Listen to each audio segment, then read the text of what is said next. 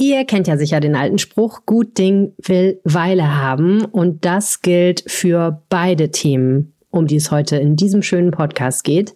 Denn wir sprechen einmal über die unfassbar endlos langen Marathonverhandlungen, die die Regierungskoalition in dieser Woche absolviert hat. Verhandlungen, bei denen die meisten Leute wahrscheinlich gedacht haben, so wie ich, wie halten die das eigentlich aus, die ganze Nacht im Kanzleramt durchzuarbeiten. Und es gibt noch nicht mal Alkohol. Ich meine, dann kann ich ja verstehen, dass man durchmacht. Aber nein, es gibt nichts zu essen, es gibt nichts zu trinken und es gibt nur harte Ledercouches, wo man drauf schlafen kann.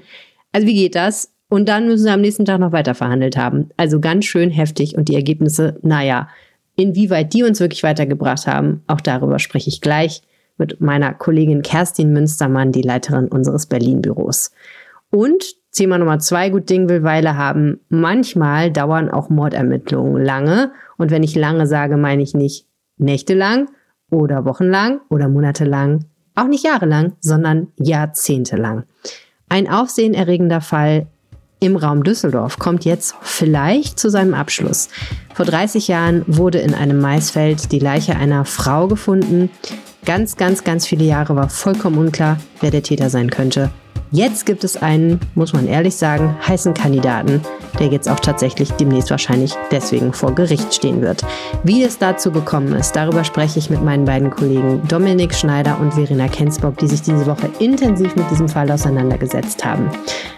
Ja, das sind unsere beiden Themen. Schön, dass ihr zuhört. Bonn Aufwacher. News aus Bonn und der Region, NRW und dem Rest der Welt. Eine neue Woche, ein neuer Aufwacher-Podcast. Eigentlich brunchen wir ja hier immer im Podcast, aber diese Woche fliege ich solo und naja, ich habe gedacht, ob es euch jetzt wirklich so viel bringt, mir beim Schmatzen zuzuhören, das müssen wir vielleicht ein anderes Mal nochmal machen. Wenn ich wieder einen Co-Piloten habe, wenn ihr mal Lust habt, hier im Podcast Co-Moderator zu sein, könnt ihr euch gerne mal melden. Zum Beispiel per WhatsApp unter 0160 80 80 844 oder an aufwacher.rp-online.de oder aufwacher.ga.de. Eure Mails kommen direkt bei mir ins Postfach und ich freue mich wahnsinnig über jeden, der mir schreibt. Macht das gerne. Mein Name ist Helene Pawlitzki. Ich kümmere mich bei der RP um die Podcasts und wenn ihr diesen Podcast hört, dann kennt ihr mich schon ein bisschen. Die Menschen in Bonn und Umgebung haben in dieser Woche viel über einen tragischen Unfall auf einer Landstraße in Wessling gesprochen. Ein junger Mann ist nachts überfahren und getötet worden und der Fahrer hat Fahrerflucht begangen. Wie es zu diesem Unfall kam, darüber spreche ich jetzt mit Christoph Meurer, Redakteur für den Rhein-Erft-Kreis. Hallo Christoph, willkommen im Podcast. Hallo Helene, schön, dass ich dabei sein kann. Christoph, ich muss ehrlich sagen, als ich diese Geschichte gelesen habe, ist es mir ein bisschen kalt den Rücken runtergelaufen. Ja, ähm, kann ich durchaus nachvollziehen. Ist, ist mir auch so gegangen. Ich, ich muss dazu sagen, ich habe das ähm, nicht unmittelbar mitbekommen. Also die, die ganze Geschichte hat sich ja ähm, am vergangenen Wochenende ereignet, in der Nacht von, ähm, von Samstag auf Sonntag. Und ich habe das dann äh, ja aus den Medien erfahren. Also ich habe es dann, ich habe es dann bei uns zuerst gelesen und habe gedacht, puh, das ist ja, also das ist ein Fall, der ist sowohl total tragisch als auch, auch richtig mysteriös. Ne? Also da ist, ähm, da ist ein, ein, ein, ein junger Mann auf einer, auf einer Straße überfahren worden in, äh, in, in Wesseling, also einer mittelgroßen Stadt zwischen, zwischen Bonn und Köln, auf einer ja, ganz normalen Durchfahrtsstraße. Da ist abschnittsweise Tempo 50 mal Tempo 70 erlaubt. Ähm, ja, der ist da halt überfahren worden. Ähm, das kommt natürlich nun leider immer wieder vor, aber die Umstände sind halt wirklich total mysteriös. Also ja. zum einen hat dieser junge Mann, 20 äh, ist er wohl gewesen, ähm, mitten in der Nacht äh, auf der Fahrbahn gesessen. Berichten von vor Ort, der hat da wohl im Schneidersitz auf der Fahrbahn mhm. gesessen. Also der ist da nicht irgendwie gestolpert oder gestürzt, keine Ahnung. Und ja. wir wissen das, weil ein Autofahrer auf der Gegenfahrbahn unterwegs war, gesehen hat, dass da jemand irgendwie auf der Fahrbahn sitzt und dann gewendet hat, um dem zu helfen. Und wenn ich das aus der Sicht von ihm betrachte, dann muss ich echt sagen, das nimmt mich total mit. Die Vorstellung, du kommst dahin, du hast gewendet, du willst ihm helfen und findest dann aber nur noch einen Verletzten im Gebüsch, denn so war es. Er hat dann diesen jungen Mann gefunden und festgestellt, da, den hat jemand überfahren offensichtlich. Genau, und er hat, er hat sogar, so, so wurde es berichtet, also dieser, dieser Mensch im, im Auto, der halt an dem jungen Mann vorbeifuhr und dann wenden wollte, ich, in, in, in einem Kreisverkehr, hat dann sozusagen, während er noch im Begriff des Wendens war, hat er ein Auto gesehen, was ihm halt sehr schnell entgegengekommen ist. Ähm, ob das jetzt schneller als die da erlaubten 70 war, kann ich nicht beurteilen. Das klang aber so. Und ja, und, und waren wir alle nicht dabei, aber es steht zu vermuten, dass eben dieses entgegenkommende Auto dann diesen auf der Straße sitzenden jungen Mann dann ja überfahren hat. Und mhm. in der Tat, der war dann so schwer verletzt, ähm, dass die Rettungskräfte noch versucht haben, ihn zu reanimieren. Das hat wohl auch zunächst geklappt, aber er ist dann später in einem Krankenhaus gestorben. Ja, und das muss für diesen Autofahrer also den ersten Autofahrer, wirklich schlimm gewesen sein. Er wollte noch helfen und mhm. konnte es dann nicht mehr. Ja, es ist ja super viel unbekannt an diesem Fall. Wissen wir irgendwas darüber, warum dieser junge Mann auf der Straße gesessen hat? Nein, das wissen wir nicht. Ähm, also also vom, vom heutigen Standpunkt aus gesehen hat die Polizei Fragen dazu beantwortet, dass das noch Gegenstand der Ermittlungen sei. Ob die jetzt schon mehr wissen und es nicht verraten wollen, das weiß ich nicht. Ähm, wobei ich jetzt auch da keinen Grund sehe, warum man das nicht erzählen sollte. Also hatte der irgendwie, weiß ich nicht, war der war der neben der Spur? War er nicht orientiert? Keine Ahnung. War der, war der, war, ging es dem schlecht? War der krank? Hat er zu viel getrunken? Ich weiß es nicht. Ich, man, man sollte auch nicht spekulieren, aber es ist natürlich schon eines dieser, dieser großen Rätsel, ähm, ja, wie der Mann da auf die Straße gekommen ist. Ne? Und die wirklich große Unbekannte ist ja letztendlich, wer hat ihn überfahren, wer hat ihn totgefahren. Und da gibt es schon einige wenige Anhaltspunkte, ne? Ja, da gibt es einen Anhaltspunkt, der aber sehr, sehr heiß sein soll. Also es ist, es ist so, dass dann die, die Polizei hat natürlich dann regelmäßig über den Fall berichtet. Wir haben auch regelmäßig nachgefragt. Eins vorweg, das war zuerst war das halt in der Zuständigkeit der, der Polizei aus dem Rhein-Erf-Kreis, zu dem auch die Stadt Wesseling gehört. Und dann hat das die Kölner Polizei an sich gezogen, hat eine Mordkommission gebildet. Mhm. Und ähm, dann wurde irgendwann kommuniziert, dass äh, natürlich dann an der Unfallstelle Spuren gesichert äh, wurden, noch in der Nacht und am nächsten Tag und ähm, alles akribisch untersucht und man hat man hat ein Teil eines Autos gefunden, ein, ein Autoteil und ähm, es steht nur zu vermuten, dass dieses Autoteil hat von diesem Auto stammt, dass die Person mutmaßlich äh, umgefahren hat. Die Polizei sagt nicht, ähm, um welches konkrete Teil des Autos sich handelt. Vielleicht sage ich dann nachher noch mal was dazu, warum die das nicht sagen wollen. Ähm, was sie aber sagen, ist, dass man dann schon vor Ort vermutete, dass dieses Autoteil wohl zu einem BMW der 1er Baureihe gehörte und dann sitzt man diesem Verdacht nachgegangen und dann haben die wohl ja, BMW direkt angeschrieben oder irgendeine Fachwerkstatt, das weiß ich gerade nicht genau. Jedenfalls einen, der sich damit auskennt und die Person hat da gesagt, ja, das ist ein Bauteil eines dieses BMWs der 1er Baureihe ähm, und dem Bauteil nach muss dieser BMW wohl nach oder ab 2008 gebaut worden sein. Also das ist natürlich immer noch ein sehr großer Fahrzeugkreis, ähm, aber schon viel kleiner, als wenn man nur von einem Fahrzeug spreche. Und es soll wohl verschiedene Zeugen geben, die von einem dunklen Auto berichtet haben. Auch das ist wieder sehr breit, vor allem es war ja auch in der Nacht, ne? aber war das Auto jetzt schwarz, war es blau, dunkelblau, war es dunkelrot, keine Ahnung, aber trotzdem ist es schon, also ziemlich konkret, also dafür ist es schon recht konkret. Ähm, genau, es hat nämlich noch andere Zeugen gegeben, da soll ein ein, also abzüglich des, des Autofahrers, der halt der helfen wollte, müssen wohl auch Leute dann einen Knall gehört haben, die da in der Nähe wohnen und haben dann geguckt und haben diesen Mann auf der Straße auch gesehen. Aber ja, es gibt also wie gesagt dieses, dieses ominöse Bauteil, was man, naja, noch nicht als heiße Spur, aber als sehr starke Spur bezeichnen kann. Jetzt ist es ja so, wenn man schon mal mit dem Auto bei niedriger Geschwindigkeit gegen irgendwas gefahren ist, dann weiß man, das kriegt man mit, das merkt man geschweige denn mit hoher Geschwindigkeit gegen einen menschlichen Körper, der ja zwischen 60 und 90 Kilo wiegen kann. Ähm, insofern ist das sehr wahrscheinlich, dass der Mensch das mitbekommen hat. Und jetzt wird ja auch wegen eines Tötungsdelikts ermittelt. Ähm, wie geht die Polizei denn dabei vor? Also was machen die, um dieses Fahrzeug und diesen Halter zu finden? Da haben wir ja dieses, dieses, dieses ominöse Bauteil. Ähm, Gerüchten zufolge soll es sich übrigens um ein ähm, um einen Teil des, der Lichtanlage des Autos handeln. Aber wie gesagt, das wird halt nicht offiziell gesagt. Wieso nicht? Die Polizei argumentiert in solchen Fällen immer mit dem sogenannten Täterwissen. Das heißt also, ähm, eigentlich kann nur die Person, die das Auto gefahren hat, erstmal wissen, dass da ein Stück von dem Auto fehlt. Und das hat nachher vor Gericht eine Relevanz. Also das hat dann mit der Beweisfindung, Beweisführung, über Überführung des, des, eines möglichen Täters dann zu tun, wenn er nicht schon vorher gesteht. Darum ist es wichtig, dass, dass die das nicht sagen dürfen, weil das dann juristisch nicht mehr als Täterwissen gilt und dann vor Gericht schwierig wird. Ich bin da aber auch kein Experte, aber das ist so die etwas laienhafte Begründung. Darum, darum sagen die das halt nicht. Aber es gibt halt dieses Teil und äh, fest steht wohl, dass es zu einem dunklen BMW der 1er Baureihe abgebaut äh, ab 2008 gehört. Ähm, Und was haben die gemacht? Naja, also im Prinzip erstmal ganz klassisch Klinken geputzt. Das heißt, die haben erstmal in, ähm, sich an das, an, das, an das örtliche Straßenverkehrsamt in Wesselingen gewandt und gesagt, wer ist denn alles Halter oder Halterin eines BMWs, der Einserbaureihe mit der Zulassung nach 2008? Ich meine, das müssten so etwas, ein paar hundert, etwas über 100 Leute gewesen sein. Da kann ich mich jetzt aber auch irren. Ja, und dann haben die die einfach aufgesucht und haben gesagt, zeigen uns bitte mal das Auto. In Zeiten von Hightech und Digitalisierung ist es immer noch praktisch, einfach mal vorbeizuschauen. Also wie das aber, wie das klingt, haben, ist halt kein Auto darunter gewesen, das dann irgendwie diese Beschädigung hat oder die richtige Farbe oder was auch immer.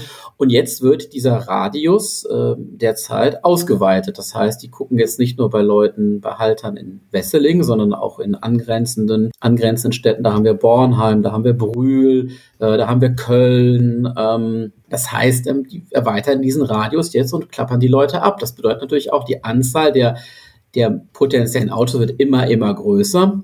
Und man muss sich dabei natürlich auch zwei Fragen stellen. Ach ja, und natürlich, äh, Sie gehen auf Autowerkstätten. Ist bei euch ein Auto in den letzten Tagen reingekommen, auf das diese Beschreibung passt und das einen entsprechenden Schaden hat? Ähm, es ist natürlich erstmal eine sehr naheliegende Methode und nun muss man natürlich dabei zwei Sachen überlegen. Zum einen, ähm, nur weil mir das Auto gehört, habe ich es ja nicht zwingend in der Nacht gefahren. Das ist die eine Sache. Ne? Also Halter, äh, selbst wenn ich jetzt jemanden, jetzt jemanden finde, äh, dieses Auto stünde, da heißt ja nicht, dass die Person auch gefahren hat. Und ähm, diese, diese Rodenkirchner Straße ist auch so eine Art Durchfahrtsstraße. Also die Person muss ja nicht zwingend hier aus der Gegend kommen. Ne? Weiß ich nicht, vielleicht hat die, hat die irgendwen in Köln besucht oder in Wesseling und kommt aus Koblenz oder kommt aus weiß der Geier was. Also die Frage ist halt, wie weit kann man diesen Radius dann irgendwann ziehen? Ne? Und ähm, ist die Polizei darauf angewiesen, den, den Druck da so zu erhöhen, dass sich vielleicht Leute melden, die also noch Zeugen melden, die etwas gehört haben, wo sich vielleicht einer im Bekanntenkreis verplappert hat, dass es dass, dass, dass da was Schlimmes passiert sei oder so. Also das ist ähm, die Spur ist einigermaßen heiß, aber doch immer noch sehr unkonkret. Ja, manchmal meldet sich in solchen Fällen ja der Täter selbst, weil er einfach merkt, der Druck ist groß und ehrlicherweise, ich stelle es mir relativ furchtbar vor, wenn man feststellt, dass man sowas gemacht hat und das ermittelt wird. Also da die Füße stillzuhalten, dafür muss man schon ein besonderes Temperament haben, stelle ich mir vor. Ich würde sagen, das müssen wir abwarten. Ähm, Du sprichst ja regelmäßig mit den Ermittlungsbehörden darüber. Gibt es da denn jetzt Dinge, von denen du erwartest, dass sie sich am Wochenende tun? Naja, also ich, ähm, auf jeden Fall wäre es, wäre es interessant zu erfahren, wie weit die jetzt eigentlich noch gehen in der, wie ich es genannt habe, Klinkenputzerei. Also wie weit werden Halter noch angesprochen? Das muss man auf jeden Fall gucken. Und ähm, ja, wie du sagst, ich kann mir gut vorstellen, dass wenn die Person wirklich aus der Gegend kommt, dass dann irgendwann der Druck so hoch wird, bei ihm selber oder in einem vielleicht einem Umfeld, das er eingeweiht hat, dass es dann ans Licht kommt, wer es gewesen ist. Ich glaube in dem Fall auch gar nicht, dass diese, diese Person, die den Mann überfahren hat, die hatte ja keine Absicht dahinter. Die ist einfach auf der Straße vermutlich viel zu schnell gefahren und auf einmal taucht er in der Dunkelheit dieser, dieser Mensch auf der Straße sitzend auf und die, die Person konnte, also der Autofahrer, die Autofahrerin konnte gar nicht mehr bremsen. Das ist im, erstmal eine tragische Situation, ein schrecklicher Unfall, möglicherweise durch überhöhte Geschwindigkeit, möglicherweise aber auch nur, wenn der 70 erlaubt ist und es dunkel ist, dann muss sie nicht mal so schnell gefahren sein. Und ähm, ja, dann ist sie, ist sie wahrscheinlich diese Person einfach in Panik weitergefahren. So kann ich es mir vorstellen. Nur natürlich dann durch die, durch die ja. Unfallflucht, durch unterlassene Hilfeleistung macht es das natürlich alles noch viel, viel schlimmer. Ne? Absolut.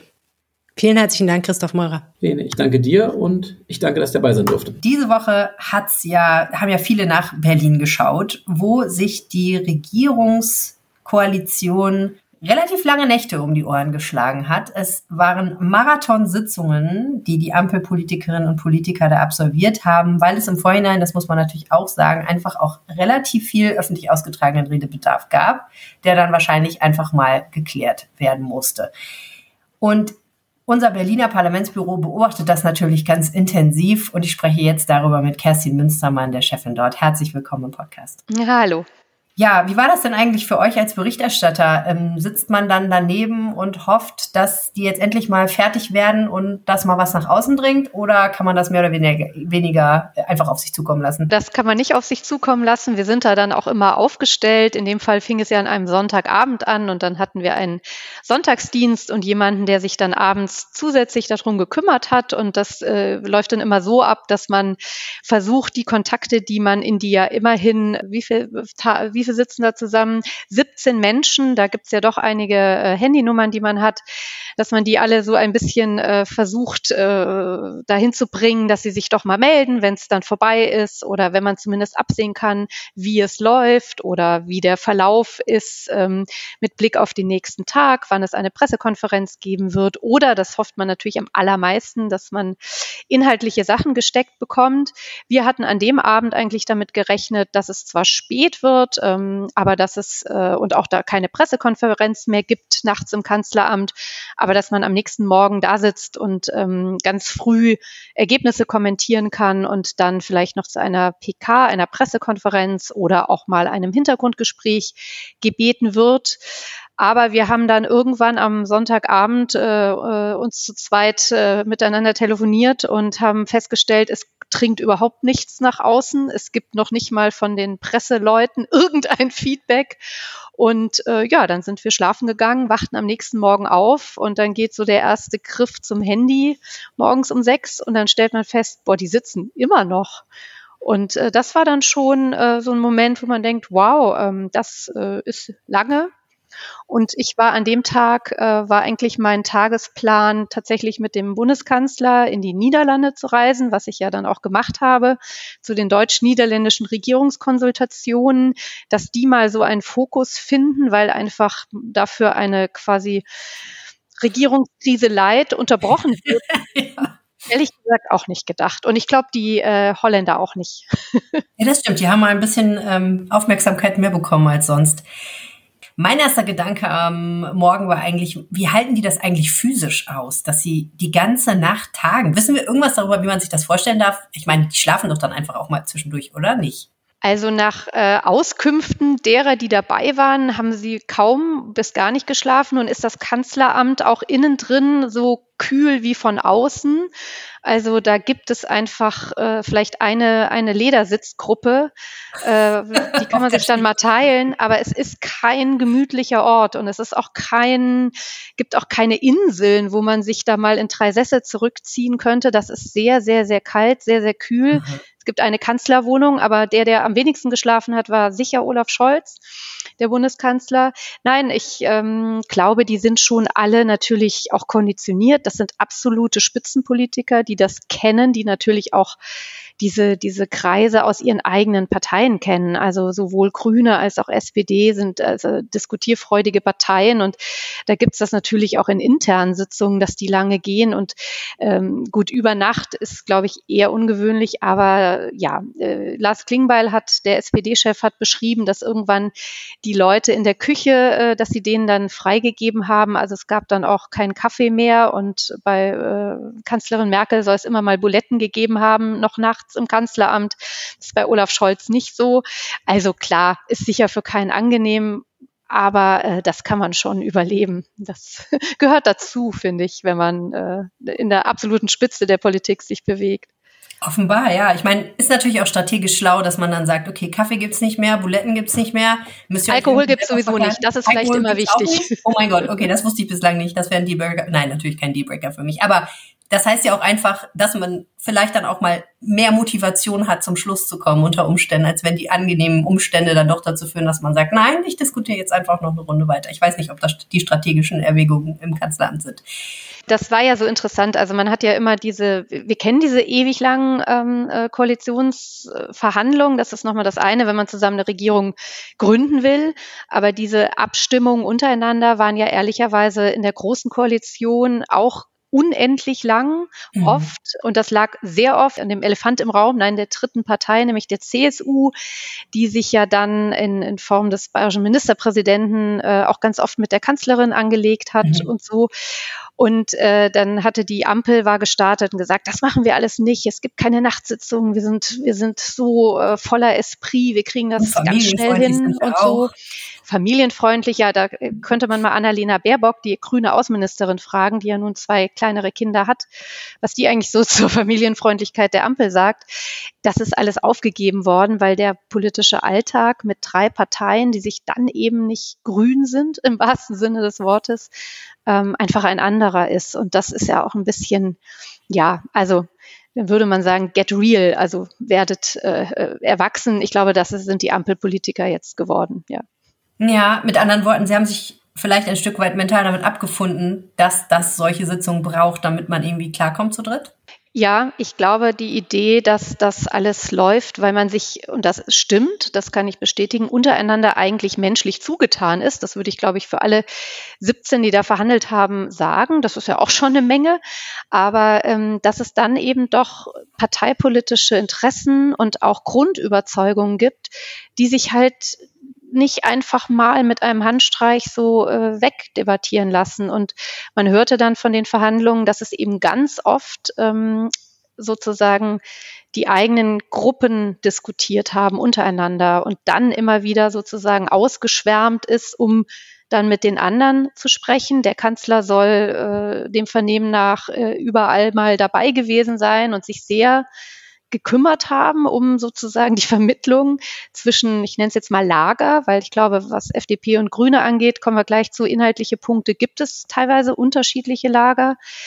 Aber dass eben der eigene Abstimmungsbedarf, wie kann ich die Überzeugung meiner Partei nicht aufgeben und trotzdem in der Regierung bleiben, ähm, da nicht, äh, nicht unwichtig waren sozusagen. Mhm. Ich glaube, die inhaltlichen Details sind diese Woche jetzt schon zureichend besprochen worden, aber vielleicht können wir mal versuchen, so ein bisschen die großen Linien nachzuzeichnen. Wieso ist das so schwierig, sich zu einigen? Von außen sieht das ja immer so ein bisschen so aus, als ob die FDP und die Grünen sich in wesentlichen Punkten einfach nicht einig werden können. Und da scheinen ja auch ganz grundlegende Überzeugungen und Prinzipien dieser Politik widerstreiten zu sein. Und die SPD so ein bisschen daneben steht und sagt, ja, könnt ihr euch jetzt mal einigen? So. Ist das auch dein Eindruck von innen? Du guckst ja, bist ja wesentlich näher dran. Ja, also das ist, glaube ich, schon sozusagen so eine, eine Grundskizze dieser Koalition zurzeit äh, beim Thema Klimaschutz vor allem. Ich glaube, diese Beschreibung, die du da eben getätigt hast, es geht vor allem um das Thema Klimaschutz. Aber natürlich ähm, ist für die SPD als führende Regierungspartei, die hat natürlich ein riesengroßes Interesse dran, dass die anderen sich abstimmen und verstehen. Und ähm, das bringt den Kanzler und auch die Parteichefs der SPD manchmal schon, habe ich den Eindruck, in die Rolle eines, eines Vermittlers, eines Schiedsrichters. Die haben wirklich ein großes Interesse dran und sind auch, sagen wir mal, aufgrund ihrer äh, Haltung als Volkspartei, glaube ich, in, in, manchen Punkten flexibler, als das jetzt Grüne und FDP sind, die ja doch eine bestimmte Klientel äh, bedienen. Wenn man jetzt auf die Prozentzahlen guckt, ist das nicht mehr ganz so, aber das Verständnis ist äh, doch auch der SPD noch ein, ein bisschen ein anderes.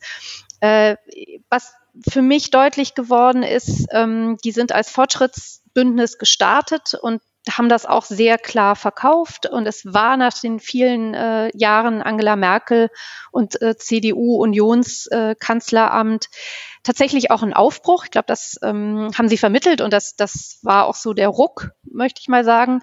Ja, und dann kam ähm, zwei Monate später der Ukraine-Krieg, die Gasenergiekrise, alles wurde anders. Und eigentlich sind die ja gesellschaftlich, der heiße Herbst ist ausgeblieben, jetzt ist das Frühjahr, der Winter ist überstanden. Eigentlich ist man so ganz gut durchgekommen. Mhm. Zumindest sieht man das äh, von der SPD aus so. Und die SPD wundert sich immer, warum die eigentlich streiten wie die Kesselflicker. Äh, mhm. Gar nicht so die erste, äh, eigentlich die erste Reihe nur, nur selten, dann aber hart, aber vor allem auch so die zweite und dritte politische Reihe. Wenn dann aber die erste Reihe, also wenn dann Habeck und Lindner sich Briefe schreiben, die in die Öffentlichkeit gelangen oder ehrlicherweise nur für die Öffentlichkeit geschrieben sind, weil äh, offizielle mhm. Briefe äh, von Ministern untereinander bleiben nie da äh, in den Ministerien, kommen immer nach außen. Dann muss man sich schon fragen, was, was soll das eigentlich? Und ich glaube, dass für die Grünen das Erwachen ähm, in einer gewissen Weise das ist, dass man doch das Kernthema, den Klimaschutz, gedacht hat, dass man das in dieser Konstellation eigentlich einfacher durchbekommt. Mhm. Und jetzt stellen die Grünen fest, ich glaube, die Enttäuschung ist über die FDP, das ist eigentlich klar, wo die stehen, aber die Enttäuschung über die SPD und auch über den Klimakanzler Olaf Scholz, damit hat er im Wahlkampf geworben, ist dann doch die, dass die Grünen merken, dass die Transformation in eine klimafreundliche äh, Gesellschaft, aber vor allem auch in eine klimafreundliche Industrie von der SPD gar nicht so mitgetragen wird. Und das Thema Heizung, da kann man ja jetzt sagen, meine Güte, was regen sich eigentlich alle so auf und warum ist der Habeck so ausgeflippt, dass da ein Ministeriumsentwurf in die Presse gerät? Das ist passiert jeden Tag. Bei uns auch. Zum Glück ist es so. Also wir, das wäre noch schöner, äh, wenn das nicht möglich wäre in diesem Land, dass man eben das, was die Regierung plant, auch an die Öffentlichkeit bringt. Äh, da ist er so ausgeflippt, weil ähm, damit äh, sozusagen, das ist das ähm, persönliche Windrad. Was meine ich damit? Also wenn wir jetzt sagen, wir brauchen mehr Windkraftanlagen im Land und mehr äh, Windräder, dann führt das schon zu Wallungen bei den Bürgern, die es betrifft. Aber das hat noch nichts mit dem ganz, ganz, ganz persönlichen My Home is my Castle zu tun. Mhm. Wenn aber mhm. dann irgendwo auftaucht, Moment, ich könnte jetzt aufgrund von gesetzlichen Bestimmungen, kann es dazu führen, dass ich meine Heizung austauschen muss auf, für Kosten, auf denen ich sitzen bleibe. Dann hat das auf einmal, ist einfach die Klimawende sozusagen ganz, ganz nah bei den Menschen und angekommen mhm. und in einer Zeit, wo es ohnehin durch Inflation und so weiter schwierig ist, ja, ist das etwas, eine politische Notwendigkeit, die die Grünen so sehen, wo man aber bei der SPD, die sich ja als Sozialstaatspartei begreift und das auch vermittelt, sofort alle Alarmglocken schrillen und die sagen, nee, nee, stopp. So funktioniert das nicht. Also wir können nicht hm. Klimaschutz über die Köpfe sozusagen unserer oder der Menschen hinweg machen, die sich es eben nicht leisten können, mal äh, 5000 Euro für eine neue Heizung einfach mal so auf den Tisch zu legen. Und äh, das ist, glaube ich, für die Grünen ein ganz schöner Schock gewesen, dass sie sich also da tatsächlich mm, in der Koalition wirklich äh, etwas alleingelassen fühlen. Und die Ergebnisse dieses Koalitionsausschusses würde ich auch so teilen, dass die Grünen, obwohl sie ähm, den meisten Verhandlungsbedarf vielleicht hatten, eigentlich aus Sicht des Umweltschutzes die größten Zugeständnisse gemacht haben oder aus Sicht des Klimaschutzes. Umweltschutz haben sie was rausgeholt, haben ja viele, also sozusagen eine, eine, eine Flächenausgleich bekommen. Das kam auch in den Umweltverbänden gut an. Aber was Klimaschutz, Heizung und so weiter, da ist Habeck jetzt erstmal wieder vor eine Wand gelaufen. Okay, also mit anderen Worten, wenn die Grünen öfter und intensiver die Unterstützung der SPD hätten, würde es ihnen leichter fallen, sich durchzusetzen. Aber so stehen sie dann ein bisschen alleine da. Und die FDP sagt, wir wollen nicht alles mit Verboten regeln. Und Finanzminister Lindner sagt, wir können auch nicht so viel Geld ausgeben, so viel haben wir nicht. Und das sind dann wahrscheinlich die beiden Dinge, die letztendlich dafür sorgen, dass es diese Konflikte gibt? Ja, weißt du, was es total interessant macht? Weil du das sagst mit dem Geld ausgeben. Hm. Darüber wurde gar nicht gesprochen. Also tatsächlich, äh, das ist ja so das, wo ich mich frage, was, was planen die eigentlich weiter? So nach Ostern haben wir dann das wieder, brauchst du eine ganze Woche äh, oder so? Denn tatsächlich hat man jetzt einen äh, ja, Verkehrsinfrastrukturbeschleunigungsplan aufgesetzt ein Modernisierungspaket heißt es ja. Das sind auch äh, interessante Seiten, da ist auch einiges drin. Aber man hat überhaupt nicht gesprochen über so Grundkonflikte wie Haushalt, Eckwerte, die Minister mit ihren Forderungen, äh, ne, also auf der SPD-Seite Boris Pistorius, Verteidigungsminister, will noch mehr Geld. Äh, die Familienministerin der Grünen, Lisa Paus, ist seit Wochen unterwegs und ähm, wirbt vehement für die äh, Kindergrundsicherung. Mhm. Darüber wurde gar nicht gesprochen. Bildungsfonds, der auch 100 Milliarden haben soll? Genau, die äh, SPD-Chefin hat äh, genau äh, die Bildung nochmal ins Spiel gebracht und so weiter. Ja, und da sitzt ein FDP-Finanzminister, der ja nicht sein eigenes Geld, sondern das Geld des Steuerzahlers verwaltet und sagt, wie ich finde, zu Recht, sorry, wir haben, es ist einfach nichts mehr da. Ihr müsst hm. jetzt in euren Etats gucken, wie wir das einstehlen können.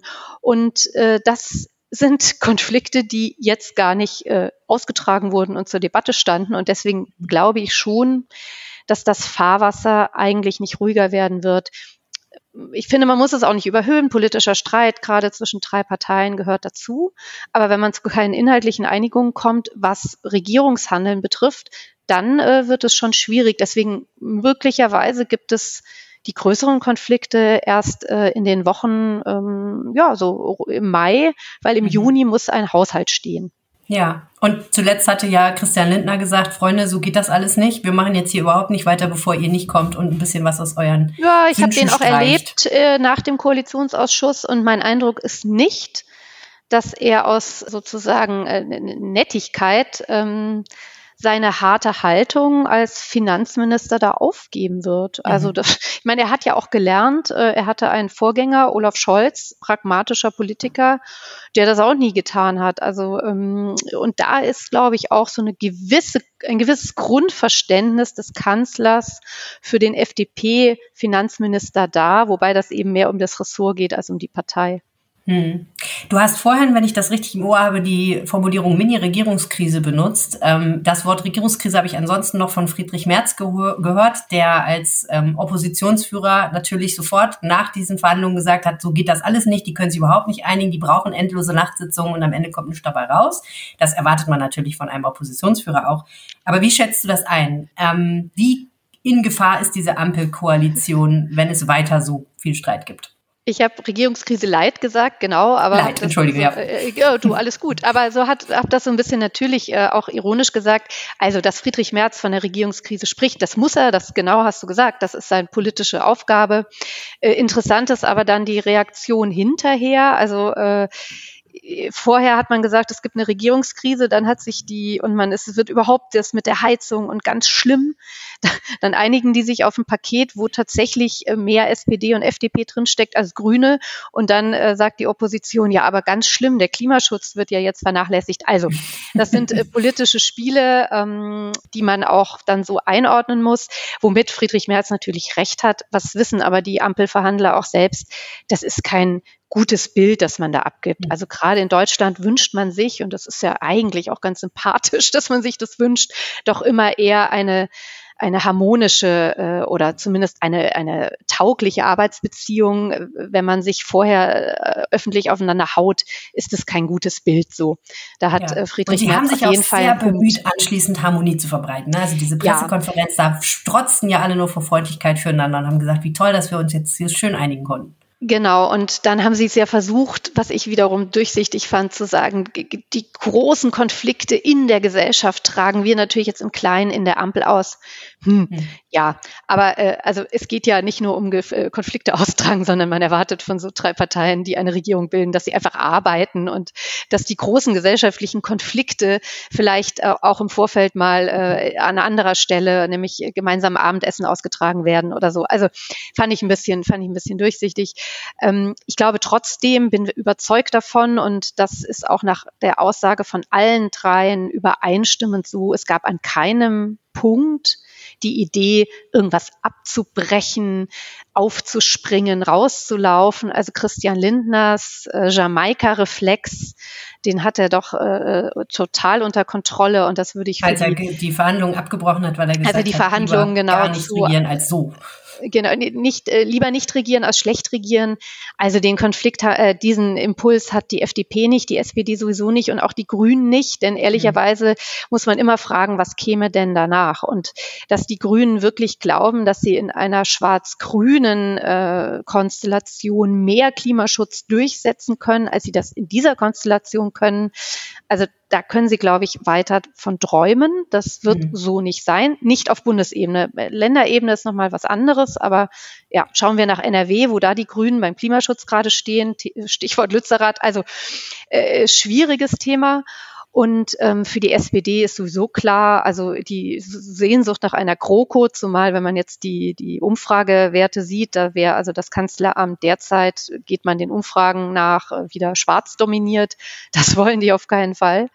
Und äh, die FDP, ähm, also die kämpft ja vor allem mit sich noch gerade und den schlechten Wahlerfolgen. Und ähm, ich glaube, dass Christian Lindner tatsächlich für sich jetzt so eine Linie gefunden hat, die vielleicht gar nicht so schlecht äh, auf ihn einzahlt. Also auch dieser ja, dieses Widerstehen in Brüssel, das kann man natürlich so und so sehen, äh, Thema E-Fuels und sein Verkehrsminister, der dafür Kritik gesorgt hat. Aber für die Klientel und für die Autoindustrie und für die, die äh, sozusagen äh, eine, eine anti-grüne Linie suchen in der Industrie und in der Wirtschaft, äh, bietet sich die FDP gerade ganz gut als Alternative an. Also vielleicht zahlt das für ihn sogar ein und also auch politisch, indem er Wählerstimmen bekommt. Mhm. Also der hat da gerade auch keinen Wunsch, äh, sich quasi nur an die Union zu hängen oder ganz rauszufliegen. Also ich bin mir sicher, die Ampel hält. Aber ich finde, es ist ein, ein sehr gereiztes Klima und es war sozusagen die erste große Beziehungskrise an dem vergangenen Wochenende. Die Honeymoon-Phase ist vorbei, ja. Ähm, das heißt, wenn ich es jetzt mal versuche, positiv zu sehen, die haben eigentlich alle drei ein großes Interesse daran, sich einerseits stilistisch ein bisschen am Riemen zu reißen und ihre Kommunikation öffentliche Kommunikation ein bisschen zu verbessern, also nicht mehr mit irgendwelchen blauen Briefen zu arbeiten, sondern vielleicht wirklich mal miteinander zu reden und da nicht so die schmutzige Wäsche in der Öffentlichkeit zu waschen. Andererseits haben sie auch ein Interesse daran, dass sie inhaltlich zu mehr Kompromissen kommen, damit es eben nicht wieder zu so einer äh, Marathon Hast du super kommt. zusammengefasst. Ja. An sich ja gute Voraussetzungen. Ja, naja, das sind jetzt sozusagen, das ist jetzt das Glas halb voll. Jetzt ist natürlich die Frage, ob sich das tatsächlich so umsetzen lässt. Denn bestimmte Differenzen lassen sich ja nur schwer wegdiskutieren. Ja. Schauen wir einfach mal. Du wirst ja bei der nächsten Marathonsitzung wahrscheinlich wieder. Wir stehen bereit und wir beobachten das. Und ähm, ja. ja, also man, ich glaube, rückbetrachtend werden diese drei Tage auch mit so einer gewissen Ironie bei allen Beteiligten äh, und einem gewissen ähm, ja, also dass die schon alle wissen, dass das nicht besonders glücklich ist. Dass, äh, äh, wie gesagt, da, da verhandeln ja okay. keine, äh, die, die sonst nicht machen. Das sind Politprofis. Deswegen wundert man sich auch, dass es so mhm. lange braucht. Aber gut, mal was Neues. Jetzt die. Ostertage werden in Berlin sicher sehr ruhig und dann geht's weiter. Vielen herzlichen Dank nach Berlin, Kerstin Münzermann. Sehr gerne. Manchmal gibt es ja so Kriminalfälle, die eine ganze Region erschüttern. Und über genau so einen Kriminalfall wollen wir jetzt sprechen. Er ist schon 30 Jahre her, aber es gibt neue Entwicklungen in einem Mordfall, der sich damals in der Nähe von Düsseldorf in Meerbusch zugetragen hat. Und hier bei mir im Aufwacher-Podcast sind jetzt zwei, die sich mit diesem Fall aktuell beschäftigt haben. Herzlich willkommen, Dominik Schneider. Guten Morgen. Und Verena Kensbock. Hallo, Helene. Mögt ihr euch einmal kurz vorstellen, Dominik? Ja, ich bin Dominik Schneider, Redakteur für Meerbusch. Noch nicht seit 30 Jahren dabei, habe aber im Zusammenhang dieser neuen Erkenntnisse nochmal ein bisschen zu diesem Fall recherchiert, in unseren Archiven gewühlt und hatte auch die Möglichkeit tatsächlich mit dem damaligen Leiter der Kriminalpolizei in Meerbusch zu sprechen, der diesen Fall hautnah miterlebt hat. Verena? Ich bin Reporterin für die Region Düsseldorf und kümmere mich da auch hauptsächlich um Polizeithemen und war gestern bei der großen Pressekonferenz, bei der neue Erkenntnisse zu diesem Fall verkündet wurden. Gehen wir doch mal zurück in die Geschichte. Dominik, ich weiß, du bist passionierter Wanderer und Spaziergänger, deswegen kannst du wahrscheinlich ganz gut nachvollziehen, wie das ist, wenn man spazieren geht und der Hund schlägt an und im Gebüsch ist irgendwas und dann findet man was. Und so ist es auch vor 30 Jahren passiert. Da hat ein Spaziergänger in der Nähe von Meerbusch eine Leiche gefunden. Genau, das war im Grunde, ja, der Fall heißt Mord im Maisfeld Entsprechend, der Mann war, glaube ich, ein Mitwerker des Stadt, des Wasserwerks, das dort direkt um die Ecke ist, ist morgens mit seinem Hund spazieren gegangen.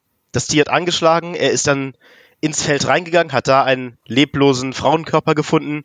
Natürlich sofort die Polizei gerufen. Ich kann mir nur vorstellen, dass das ein sehr, ja, ein schockierender Anblick ist. Man ist morgens unterwegs, denkt an nichts Böses und findet dann dort eine Leiche im Feld, die in der Nacht zuvor brutal ermordet wurde. Das lässt einen, glaube ich, nicht mehr los. Und dann rollt natürlich die Ermittlungsmaschinerie an. Du hast mit dem Ermittler gesprochen, der damals die Ermittlungen geleitet hat. Was hat er dir erzählt über diesen Start der Ermittlungen? Dass relativ schnell klar war, dass es sich um einen Mord gehandelt hat. Die Frau ist mit mehreren Messerstichen ermordet worden. Er war damals der Leiter der Kriminalpolizei in Meerbusch, hat erstmal einen Beamten zum Tatort geschickt, um die Lage zu sondieren. Dann kam nach wenigen Minuten sofort der Anruf, da ist was Schlimmes passiert. Da wird eine große ja, Ermittlung vonstatten gehen müssen. Meerbusch, ein relativ kleiner Ort am Rhein, hat dann sofort Verstärkung aus Düsseldorf angefordert, weil da die Fachleute und die Technik sitzen, die für entsprechende Mordermittlungen ja, ausgerüstet und geeignet sind. Dann hatten sie damals noch exakt die neue Polizeiwache seit zwei Wochen oder wenigen Wochen bezogen. Da haben sich dann erstmal die Düsseldorfer Spurensicherer einquartiert und es ist über Wochen, Monate nicht so etwas wie Alltag eingekehrt in der Meerbuscher Polizei. In welchem Zustand war denn dieser Frauenkörper? Ähm, die Frau ist mit mehreren Messerstichen in den Oberkörper ermordet worden. Zudem war ihre Kleidung nicht mehr so, wie sie sein sollte, hochgerutscht, teilweise wohl auch entfernt worden, sodass auf ein, zumindest Hinweise auf ein Sexualverbrechen gab. Verena, jetzt gibt es ja neue Erkenntnisse in diesem Fall und die Polizei hat deswegen diese Woche eine Pressekonferenz veranstaltet, bei der du auch warst, die Polizei Düsseldorf in diesem Fall, weil die ja die Ermittlungen damals, wie Dominik schon gesagt hat, übernommen hat. Was haben die denn nochmal erzählt darüber, was über den Tag dieser Frau bekannt war, bis dieses Verbrechen passiert ist? Wir wissen, dass die Frau Sigrid C 50 ähm, Jahre alt zu diesem Zeitpunkt, ihren Bruder in Düsseldorf besucht hat. Sie stammte ursprünglich aus Düsseldorf, ähm, war dann aber verzogen, lebte mit ihrem Lebensgefährten in Süddeutschland und kam aber zwei bis dreimal im Jahr nach Düsseldorf zu Besuch und hatte sich an diesem Tag mit Freunden zum Essen getroffen und ähm, war dann noch beim Zahnarzt, hatte da einen Termin, eine Vorbesprechung für wohl eine relativ große Behandlung und wie die Ermittler sagen, gab es dabei, ähm, fiel das etwas größer aus, als ich das vorgestellt hatte. Und wie sie das dann immer so machte, ging sie spazieren, um in Ruhe darüber nachzudenken. Und ähm, sie kannte die Gegend wohl auch ganz gut. Sie hatte ihr Auto da am Parkplatz Mönchenwert abgestellt und ist alleine tatsächlich, was Zeugen bestätigten, losgelaufen in Richtung Ilverich. Und das letzte Mal wurde sie gesehen auf einer Parkbank, ebenfalls von Zeugen. Und dann kurz darauf muss sie ihrem Mörder begegnet sein. Hm. Dominik, du warst ja jetzt nochmal mit dem Ermittler tatsächlich auch vor Ort. Wie sieht das denn da heute aus? Sehr unspektakulär. Ich stand mit dem Ermittler, Herr Kaiser, stand ich da auf dem kleinen Rheindeich, auf dem Spazierweg, an einer Weggabelung. Vor uns lag ein Feld, das jetzt um diese Jahreszeit vollkommen flach ist. Da wächst ein bisschen Gras, sonst gar nichts mir ist ein kalter Schauer über den Rücken gelaufen. Es sah aus wie jedes andere Feld, aber ich stand da und konnte mir vorstellen, was dort vor 30 Jahren Schreckliches passiert sein muss. Und auch der Ermittler, Herr Kaiser, hat gesagt, das lässt einen nicht mehr los. Ein solcher Fall. Er ist selber noch Jahre später immer wieder am Jahrestag dieses Verbrechens dahin gefahren, einfach um nachzudenken, vielleicht auch so ein bisschen in der Hoffnung, dass der Täter an den Tatort zurückkehren könnte, um einfach nochmal zu überlegen, ob ihm irgendwas einfällt zu diesem Fall. Aber erfolglos und das konnte erst jetzt durch die moderne Technik aufgeklärt werden. Was gab es denn damals für Spuren? Wenig tatsächlich. Also ähm, was Sie gefunden haben, ist ein blauer Faden, ein blaues Stück, winziges Stück Stoff, das nicht zur Kleidung des Opfers passte. Und der Ermittler hat auch erzählt, dass sie Monate danach bei jeder Hausdurchsuchung, bei jeder Festnahme immer die Augen nach einem blauen Pullover aufgehalten hatten, zu dem das passen könnte. Damals steckte die DNA-Analyse natürlich noch in den Kinderschuhen in den frühen 90er Jahren da brauchte man schon größere Mengen an genetischem Material, um da überhaupt eine Chance auf Ermittlungserfolg zu haben. Es gab wohl gewisse DNA-Spuren, aber die haben damals nicht ausgereicht, um jemanden zu überführen. Und dann gab es eine Zeugenaussage, die auf einen Mann hinwies. Das hat sich aber schnell verlaufen, ne? Genau, das war eine, also es gab sehr viele Zeugenaussagen damals. Die Polizei hat um Mithilfe aus der Bevölkerung gebeten. Da aber noch sehr obskur war, wie die Umstände waren, wann und auch wo genau. Man war sich lange nicht sicher, ob der, Ta der Fundort auch der Tatort ist. Es sind sehr viele Zeugenaussagen eingegangen. Ein Zeuge will einen Mann gesehen haben, einen Mann mit auffallend blonden Haaren und einer modischen Föhnfrisur, wie es damals beschrieben war, der auch dann mit Phantombild gesucht wurde, der wohl zu dieser Zeit unterwegs war und sich einer Frau genähert haben soll, sie wohl auch angefasst haben soll. Dieser Mann hat sich dann aber sehr schnell bei der Polizei gemeldet, nachdem er mit Phantombild gesucht wurde und hat sich herausgestellt, dass die Frau nicht Sigrid C. das Mordopfer war. Also mit anderen Worten, der war es definitiv nicht. Der war es definitiv nicht. Der konnte auch ein wasserdichtes Alibi vorweisen für die Tatzeit, war eben da mit einer anderen Frau unterwegs gewesen auf dem Deich. Das war wohl auch ein Ort, dieses Feld, dieser Deich, sehr abgeschieden von der Bevölkerung, von der, von der Wohnbebauung, der für Liebespaare und heimliche Stelldicheins bekannt war und öfter mal genutzt wurde. Verstehe, okay. Also eigentlich wirklich erschwerte Bedingungen und tatsächlich ja. ist ja dann 30 Jahre lang in dem Fall nicht mehr viel passiert, ne? Genau, sie haben ihn dann im Oktober des Mordjahres ja nicht zu den Akten gelegt, Mord verjährt ja nicht, aber die Ermittlungen, die aktiven Ermittlungen wurden eingestellt, was für die damalige Ermittler auch sehr frustriert sein muss. Absolut. Und jetzt gibt es neue Erkenntnisse, Verena. Wie sehen die denn aus? Tatsächlich wurde der Fall nochmal wirklich aktiv neu aufgerollt. Es gibt ja ganz andere Möglichkeiten, die Spuren von damals neu zu untersuchen. Ähm, und zwar wurden schon damals, vor 30 Jahren, ähm, Hautpartikel sichergestellt, ähm, die unter den Fingernägeln der Toten gefunden wurden. Mhm. Die konnten damals aber noch gar nicht untersucht werden. Also es war damals schon möglich, zwar eine DNA-Analyse zu machen, aber hauptsächlich mit Blutspuren und die mussten dann auch relativ groß sein. Also man brauchte so ein ein Euro-Stück großes, äh, eine ein Euro-Stück große Blutspur, um das überhaupt möglich zu machen.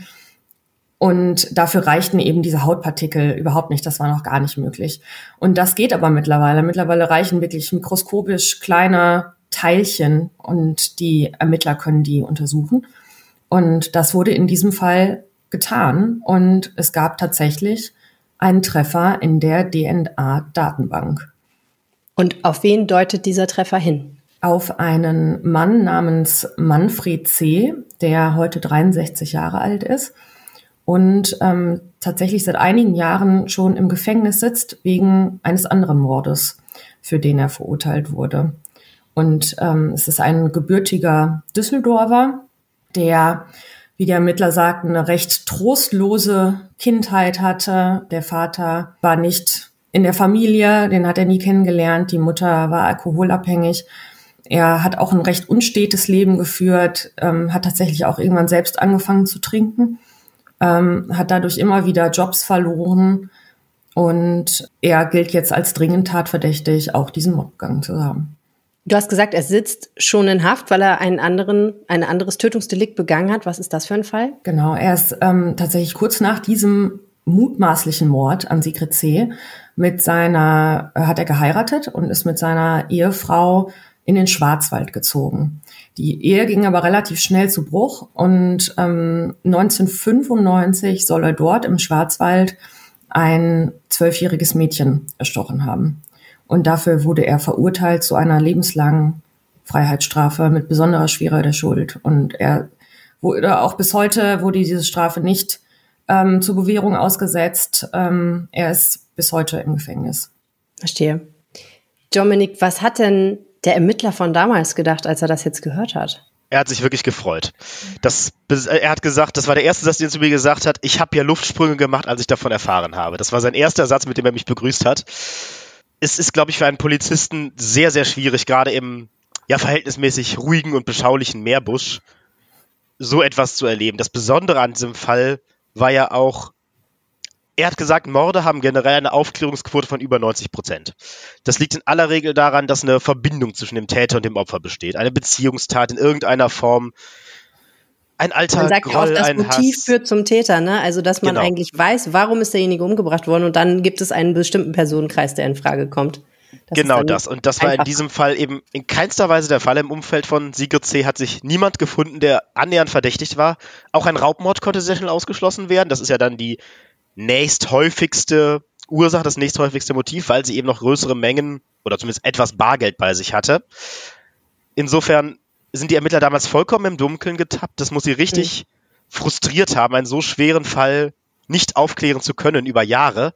Und als dann rauskam, dass eben mit den modernen Mitteln der DNA-Analyse und der Kriminalistik dieser Mörder zumindest ja sehr wahrscheinlich gefunden werden konnte, hat sie das sehr erleichtert, sehr gefreut. Und ich glaube, das ist auch etwas, was gerade dieser Ermittler lange mit sich rumgetragen hat. Er hat nach seiner aktiven Zeit in Meerbusch auch noch einige Vorträge gehalten, ist immer wieder auf den Mord im Maisfeld angesprochen worden.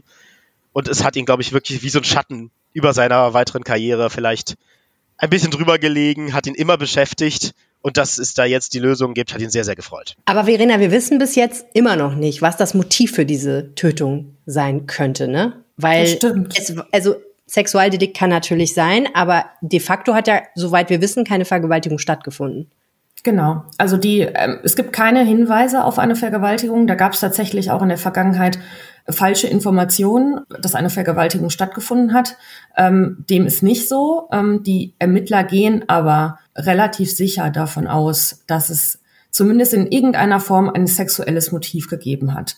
Also dadurch, dass die Kleidung ähm, zum Teil entfernt wurde, ähm, ist das die logischste Motivation. Ähm, der Täter lässt sich aber bislang nicht ein. Er äußert Also es könnte sein, dass er vielleicht gestört worden ist. Es könnte sein, dass er gestört worden ist. Es könnte sein, dass er es sich anders überlegt hat, dass er das abgebrochen hat. Aber das, die sexuelle Motivation ist auf jeden Fall ein mögliches Motiv und gilt als wahrscheinlich. Verstehe. Was passiert denn jetzt als nächstes? Die Staatsanwaltschaft hat Anklage erhoben. Ähm, Das Landgericht muss jetzt über die Eröffnung des Hauptverfahrens entscheiden. Und der Staatsanwalt war relativ eindeutig, dass er sagte, er geht fest davon aus, dass es ein Mordmotiv vorliegt und dass es dann auch zu einer Verurteilung, zu einer lebenslangen Freiheitsstrafe kommt. Was aber bedeutet, dass diese lebenslange Freiheitsstrafe nicht zusätzlich auf die ja ohnehin schon lebenslange Freiheitsstrafe, die Manfred See hat, heraufgerechnet wird. Das gibt es im deutschen Strafrecht nicht. Man kann nicht mehrfach lebenslänglich verurteilt werden, aber es hätte mit Sicherheit für seine weitere Beurteilung im Gefängnis, wenn es darum geht, soll er wieder auf freien Fuß kommen oder nicht, ähm, würde das mit Sicherheit einen Einfluss haben. Mhm. Der ist ja jetzt auch inzwischen schon hochbetagt, der Mann wahrscheinlich, ne? 63 Jahre alt. Na gut, noch nicht ganz so hochbetagt, aber irgendwann dann. Es gibt ja noch einen weiteren Fall, der immer im Zusammenhang mit dieser ganzen Geschichte genannt wird, nämlich der Mord an Rita S., der sich in Neues Weckhofen zugetragen haben soll und der ein Jahr später stattgefunden hat. Und es gibt da ja eine ganze Reihe von Parallelen. Auch eine Frau in einem ähnlichen Alter, ich glaube, sie war Mitte 40, ähm, auch in einem Maisfeld gefunden, auch durch Stichverletzungen getötet. Und in beiden Fällen, das haben wir noch gar nicht gesagt, ist ein Schmuckstück entwendet worden. Gibt es da denn Hinweise, dass vielleicht auch in diesem Fall Manfred C. der Täter sein könnte? Ein klares Nein tatsächlich. Also so erstaunlich diese Parallelen auch sind. Ähm, und es wurde ja ganz oft auch von den Morden im Maisfeld gesprochen. Die räumliche und die zeitliche Nähe ist da. Ähm, der Modus operandi ist sehr ähnlich. Ähm, es ist wirklich auffällig, aber die Ermittler haben das natürlich geprüft und sagen, es gibt keinerlei Hinweise darauf, dass Manfred C. hier ähm, der Täter sein könnte. Kann natürlich ein Ramos-Täter gewesen sein. Ne? Spannend ist ja vielleicht jetzt auch noch, ob im Zuge dieser Berichterstattung über den ähm, Mord in Meerbusch tatsächlich noch was über den Mord im Maisfeld in Neuss zutage kommt. Manchmal erinnern sich ja dann Leute auf einmal doch wieder an Dinge oder erzählen Sachen, die sie vielleicht zur damaligen Zeit nicht erzählen wollten, aber jetzt erzählen sie sie eben doch und dann gibt es vielleicht noch mal neue Hinweise. Insofern vielleicht kommt da ja auch noch mal was Neues dabei raus. Ganz herzlichen Dank, Dominik. Vielen Dank, Verena. Gerne. Gerne. Das war schon wieder der Aufwacher für dieses Wochenende und es war super, dass ihr dabei wart. Wenn euch dieser Podcast gefällt, empfehlt ihn gerne weiter, entweder euren Freunden und Bekannten oder per WhatsApp an andere schicken.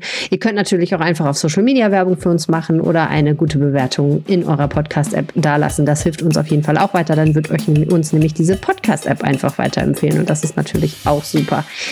Wenn ihr allerdings kritiklos werden wollt, dann natürlich auch gerne. Ihr könnt mir einfach schreiben, wie gesagt, an aufwacher.rp-online.de oder aufwacher.ga.de, je nachdem, welche Version des Aufwachers ihr hört. Den gibt es ja auch mit Düsseldorf-Blog oder mit Bonn-Blog, je nachdem, ob ihr den normalen Aufwacher, den Düsseldorf-Aufwacher oder den Bonn-Aufwacher hört. Ist vielleicht auch mal eine interessante Idee, um zu schwenken, falls ihr an irgendeiner Stelle die Location gewechselt habt und habt und euch vielleicht für Bonn oder Düsseldorf viel interessiert. Ich freue mich auf jeden Fall immer, wenn ihr zuhört. Ich freue mich immer, wenn ihr euch meldet. Und ich wünsche euch eine ganz tolle Woche. Viel Spaß. Tschüss. Mehr Nachrichten aus Bonn und der Region gibt's jederzeit beim Generalanzeiger. Schaut vorbei auf ga.de.